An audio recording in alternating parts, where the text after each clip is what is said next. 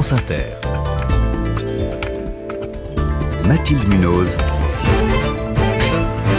Le 5-7. Il est 6h21. L'entreprise n'est pas qu'un espace de travail, c'est aussi un espace de vie et donc d'émotion. Il peut s'y nouer des relations intimes, amoureuses ou sexuelles.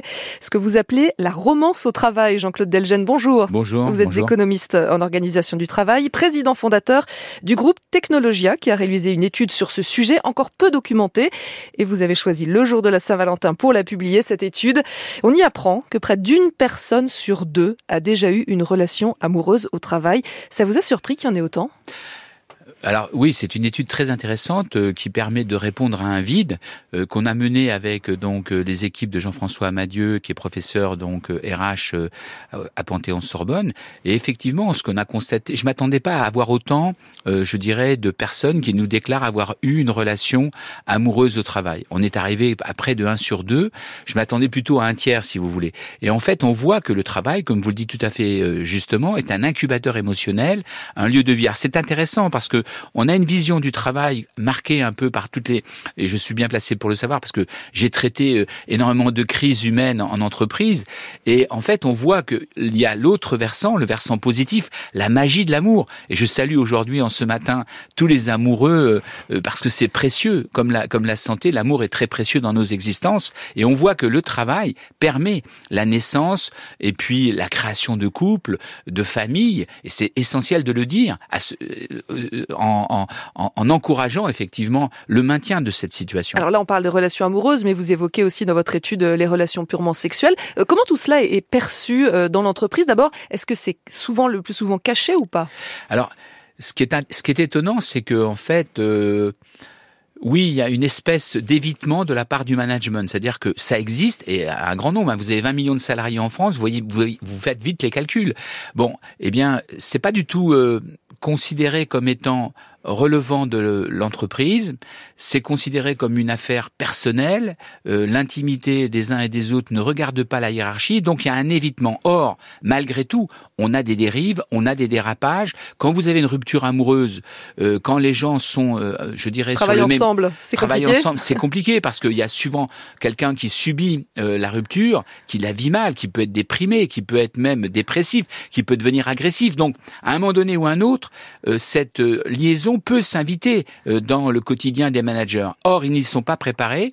Il n'y a aucune sensibilisation, il n'y a pas de formation, et donc quand ça explose, quand il y a des tensions, les le management est un peu, euh, comment dire, euh, désemparé, et ça se traduit souvent par, je dirais, un licenciement ou une mutation, et ça peut être la double peine. La personne qui perd son amour et qui perd en plus son job, ça peut être très difficile pour elle. Et c'est pas problématique uniquement en cas de rupture, ça peut l'être aussi euh, quand un couple fonctionne parfaitement Ah, bien, ah, il peut y avoir du favoritisme, c'est ce qui Absolument, apparaît aussi. oui. Ça joue aussi sur ce qu'on appelle la justice organisationnelle en matière sociologique, c'est-à-dire que un traitement différencié qui ne tient pas compte simplement de la qualité du travail, mais qui tient compte aussi d'autres aspects. Et ça, ça, peut, ça provoque de la jalousie, de la rancœur, des critiques, des ragots. Enfin bon, Voilà, tout, un tas de répercussions possibles Tout sur, euh, fait, sur sur tout la vie fait. professionnelle. Et que dit le, le droit, euh, Jean-Claude Delgen Est-ce qu'il y a des règles à respecter, des interdits sur ce sujet? Il y a des interdits qui sont très clairs en matière d'agissement sexiste ou de harcèlement Évidemment. sexuel pour éviter. Et donc d'ailleurs, les les gens nous l'ont dit dans l'étude.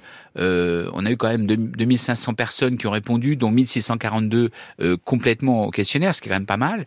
Plus les entretiens, les témoignages. Et donc ils nous ont dit oui, nous ce que l'on veut. En clair, c'est euh, pouvoir vivre euh, notre relation on ne veut pas mettre en pâture notre intimité vis-à-vis euh, de la hiérarchie. Ceci dit, s'il y a une dérive, il faut intervenir. Donc, il y a une demande légale qui repose sur les textes de lutter contre le harcèlement sexuel, euh, de lutter contre les agissements sexistes ou tous les débordements de violence qu'il peut y avoir. Mais pas plus que cela. Hein. Est-ce qu'il y a si- des entreprises qui le mettent carrément dans le règlement intérieur? Non, il y a très existe peu de choses.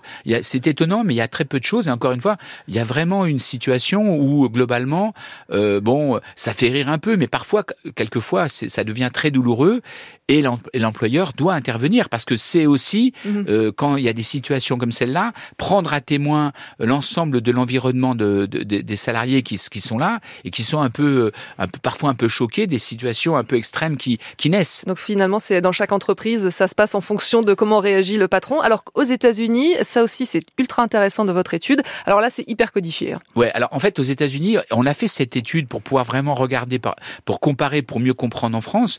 Aux États-Unis, vous avez une prohibition totalement de la relation. Par exemple, 90% des entreprises interdisent une relation entre un chef et son subordonné. C'est énorme. Euh, vous avez 50% en fait, euh, euh, je dirais, de même qui est, qui est, prohibé entre deux salariés du même niveau. Vous voyez, donc on a une situation où quand vous avez une relation aux États-Unis, les gens doivent déclarer euh, des love contrats. Hein, les love contracts, c'est-à-dire qu'ils doivent le déclarer à leur hiérarchie, sinon ils se, ils se mettent en situation, euh, je dirais, d'irrégularité. Alors, ce qui est intéressant, c'est que malgré tout, aux États-Unis, on l'a bien vu avec euh, euh, Panthéon-Sorbonne dans les études, il y a un contournement de la règle, c'est-à-dire qu'il y a très peu qui le déclarent. Mhm. Malgré tout, ils cherchent à préserver leur intimité. Et puis il y a des entreprises qui vont carrément encore plus loin, Netflix. Voilà. Oui, vous avez des, il y a des, parfois on va dans l'exagération, c'est-à-dire que euh, Netflix en 2018 a, a, a, impose en fait à ses salariés de ne pas avoir de regard trop prolongé euh, au-delà de 5 secondes, euh, de, on considère on n'a pas le droit de regarder un collègue plus de 5 secondes dans les yeux. Absolument, parce qu'on considère que c'est en fait euh, un regard trop insistant qui peut être provocateur, qui peut être considéré comme une gêne pour l'autre. Bon, il y a, il y a énormément de codifications, par exemple pour l'interdiction de prendre l'ascenseur ensemble, l'interdiction de, de, ramener en taxi quelqu'un d'autre. Enfin bon, il y a, c'est prohibé. Donc euh, c'est dommage parce que la magie amoureuse est quand même essentielle. Et la conclusion de votre étude, c'est que les, vos sondés en tout cas réclament certes peut-être un peu plus de régulation, mais certainement pas une codification à l'américaine. Pas de codification, et par contre, euh, véritablement, laisser aujourd'hui venir dans le milieu professionnel les émotions, parce que les émotions, c'est la joie de vivre ensemble, c'est effectivement conforter le collectif, et ça c'est essentiel. Il faut vraiment euh, préserver cela. Merci beaucoup Jean-Claude Degène, président fondateur du groupe Technologia. Vous étiez l'invité du 5-7.